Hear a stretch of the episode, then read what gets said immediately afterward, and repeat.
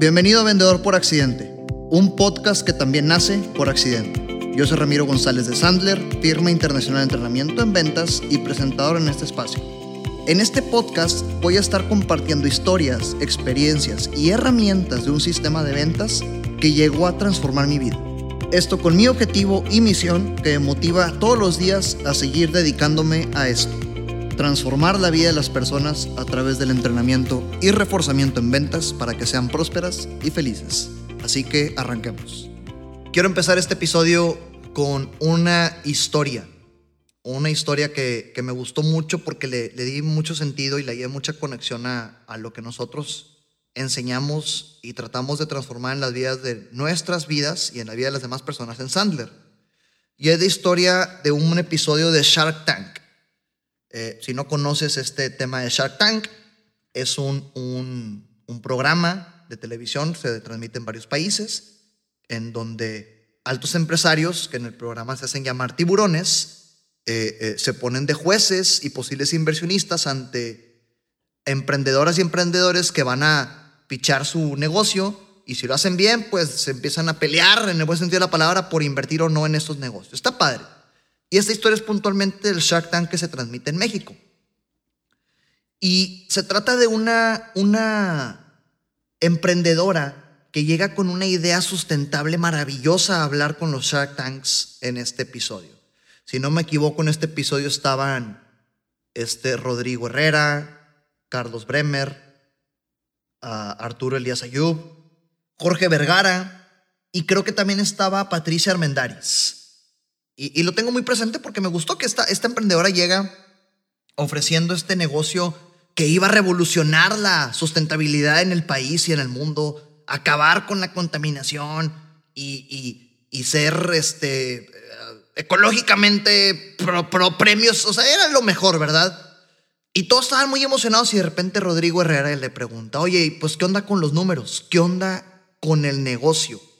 Y cuando empiezan a hablar de la rentabilidad del negocio, se dan cuenta que pues tristemente era una muy buena idea, pero sin ser negocio. Y ese era el argumento de esta emprendedora. Pero es que vamos a salvar muchas vidas. Y ahí es cuando Rodrigo Herrera se avienta una frase matona. Y dice, sí, pero un negocio sustentable tiene que primero ser negocio para después poder ser sustentable. No puede existir una sin la otra. Entonces, bolas, yo me quedé pensando. Oye, sí es cierto, está bien que tengas una muy buena idea, pero si no es negocio, la muy buena idea jamás va a existir. Tiene que ser rentable para que puedas mantenerla. Lo mismo pasa con nosotros. Quiero aprovechar que este podcast lo estoy sacando en esta época del año, finales de año 2019, para arrancar 2020. Porque es indispensable aprovechar este espacio para reflexionar. Si únicamente nos preocupamos por nuestro rol profesional, descuidaremos todos los demás y eventualmente nos vamos a quedar sin rol profesional. Regresando a esta analogía de la emprendedora de Shark Tank que se aventó esta idea sustentable al por mayor. Si únicamente nos preocupamos por nuestro rol profesional, eventualmente nuestros roles, nuestros otros roles se van a descuidar y nos quedaremos sin rol profesional porque ahora sí tendremos problemas en nuestra familia, en nuestro físico, espiritualmente o algún otro. Ejemplo, oye, descuida tu familia por estar enfocado en tu chamba, en tu rol de vendedor a vendedor, emprendedor a emprendedor, y quieras o no van a llegar problemas con tu pareja, van a llegar problemas con tus hijos, problemas que van a hacer que te desenfoques y te tengas que preocupar porque ya está el problemón hecho. Y ahora sí, ni rol profesional ni rol familiar. Descuidas tu físico. Eventualmente vendrán enfermedades. Enfermedades que harán que te preocupes de de veras. Y ahora sí, ni rol físico ni rol profesional. Siempre cuando descuidas el equilibrio en tu vida, vendrán problemas que obligarán a que tengas que descuidar y de manera intencional tu rol profesional. Enfoquémonos el equilibrio. Este episodio únicamente es para cuidar el equilibrio en nuestras vidas. Ponte metas en este nuevo año, en las siguientes ocho dimensiones que te quiero compartir para cuidar el equilibrio en tu vida. Ocho dimensiones que seguramente ya lo has escuchado antes. Yo digo que cuando nuestros clientes van a nuestras sesiones y los ponemos a hacer este ejercicio es, oigan, esto lo escuchamos en todos los libros. El problema está en que sabemos que es importante, pero jamás nos damos el tiempo para hacerlo. Y como ya están metidos dos horas con nosotros, pues aprovechen estas dos horas para hacerlo. Tú que estás escuchando a esto, por algo le pusiste play a este episodio de podcast. Las cosas suceden para algo, así que aprovecha que lo estás escuchando y enfócate y ponte metas en este nuevo año, en las siguientes ocho dimensiones que te quiero compartir para cuidar el equilibrio en tu vida, porque te repito, siempre cuando descuidamos el equilibrio, vienen problemas que obligarán a que tengas que descuidar el rol al que más le hayas dedicado atención, estoy hablando en este caso, en el rol profesional. Ahora, si escuchas esto en otra época, no tiene que ser fin de año para empezar. Ahora es el momento correcto. Sí, es que es un podcast para fin de año, sí, pero si es agosto, si es septiembre, si es febrero, e, em, ejecuta. No te esperes a que termine el año que estás viviendo para poder tener un equilibrio. Te podrías arrepentir de las cosas. Quienes me siguen en redes sociales saben que trato de predicar con esto y me levanto para ir al gimnasio, trato de leer, con mis amigos soy, en mi rol social cuido, procuro mucho a mi familia y obviamente le dedico bastante al rol profesional porque es lo que me va a ayudar a que los demás roles tengan con qué vivir. Ahora es el momento correcto, te, he dicho, te dicto, en este momento te dicto las ocho dimensiones sobre las cuales vas a trabajar, sobre las cuales quiero que te pongas metas y cuides tu equilibrio. Imagínate que somos una balanza con ocho vasijas y las ocho vasijas tienen que estar equilibradas. Ocho dimensiones que son dimensión social, física, espiritual, financiera, intelectual, profesional, familiar y personal. Ocho dimensiones, te explico cada una y te las repito, para que no tengas que ponerle pausa y regresar. Dimensión social, todo lo que tenga que ver con tus amigos y o comunidad. Dimensión física, todo lo que tenga que ver con tu alimentación y o ejercicio, cuidar tu ser. Dimensión espiritual, todo lo que te dé paz, armonía y o lo que implique agradecimiento. Dimensión financiera, cómo trabajas el dinero, más allá de tu trabajo, qué haces con los ingresos y con los bienes y con tu patrimonio. Dimensión intelectual, todo lo que implique educación, aprendizajes, experiencias, vivencias. Tu dimensión profesional obviamente es tu trabajo, en mi caso mi rol de vendedor, mi rol de, líder comercial aquí en Sandler, Monterrey, y en el tuyo pues ponte tu rol. Tu dimensión familiar, ese tiempo de calidad con tu familia, familiares, si ya tienes familia propia, pues con ellos, con los familiares, tus padres, tus hermanos, tus hijos, tu esposa, tu esposo. Y dimensión personal, todo lo que implique tiempo para ti. Ahora, Oye, son ocho dimensiones, ocho vasijas que tienes en tu balanza. ¿Son muchas? ¿Cómo trabajar el equilibrio? Te pongo el siguiente ejercicio, ejercicio que te pueda hacer reflexionar bastante y me dará mucho gusto que te haga reflexionar en esta época del año, como para que realmente las metas que típicamente te pones en el año te duelan en esta ocasión y realmente las trabajes y no queden nada más en 12 uvas y una fiesta muy impactante, ¿verdad? ¿Cómo trabajar el equilibrio? haz el siguiente ejercicio. Agárrate una libreta o en un Excel, como lo quieras hacer, y aviéntate una tabla de tres columnas. Una tabla de tres columnas. En la primera columna vas a enlistar las ocho dimensiones. Dimensión social, física, espiritual, financiera, intelectual, profesional, familiar y personal. En una columna enlistas las ocho dimensiones. Después de enlistar en esta primera columna las ocho dimensiones, en la segunda, imaginémonos que esta segunda es de un escenario ideal. Estamos en Disneylandia. No le debes ni un peso a nadie. No tienes ni, ni una sola obligación. No te falta nada. Tienes en abundancia todo. Ya que te mentalizas en este escenario en el que no tienes en abundancia todo, no le debes ni un solo peso a nadie, no te falta nada. En esta segunda columna vas a enlistar del 1 al 8 una calificación del 1 al 8 en donde uno es a lo que más le dedicarías tiempo, a lo que más le dedicarías neuronas, energía. Ocho es a lo que menos le dedicarías neuronas y energía. Entonces el ejercicio es, ah, ¿sabes qué? En un escenario ideal, en donde no le debo nada a nadie, yo estoy seguro que con mi familia pasaría más tiempo. Pues bueno, esa va a tener el uno. Estoy seguro que después viene mi tiempo personal. Eso va el dos. Y así sucesivamente hasta terminar el ocho. Hasta esas alturas del ejercicio, tienes dos columnas, una en donde listaste las ocho dimensiones y en la segunda enlistaste del 1 al 8 en un escenario maravilloso, sueños, ideal, fantástico. Del 1 al 8 donde uno es a lo que más le dedicarías neurona, energía y tiempo. Y 8 es a lo que menos le dedicarías neuronas, energía y tiempo, enlístalo.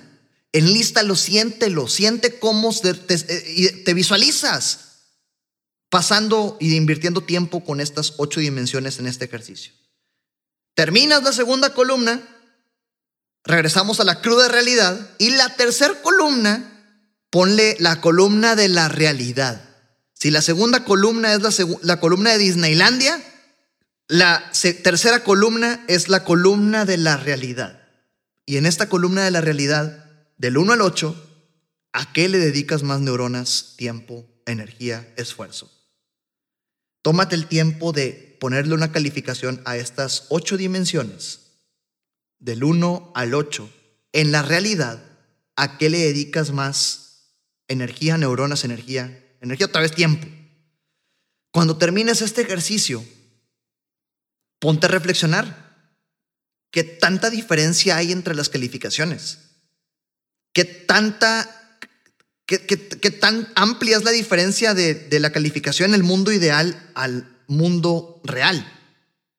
Cuando hacemos este ejercicio con nuestros clientes duele. Se dan cuenta que lo que más les motiva a trabajar, que puede ser su familia, lo espiritual o su persona, es a lo que en un mundo ideal le quisieran dedicar más tiempo, pero en un mundo real es a lo que tienden a dedicarle menos tiempo porque el rol profesional tiende a absorber más de lo que esperamos. Y regresamos a la conclusión que les platicaba al inicio de este episodio.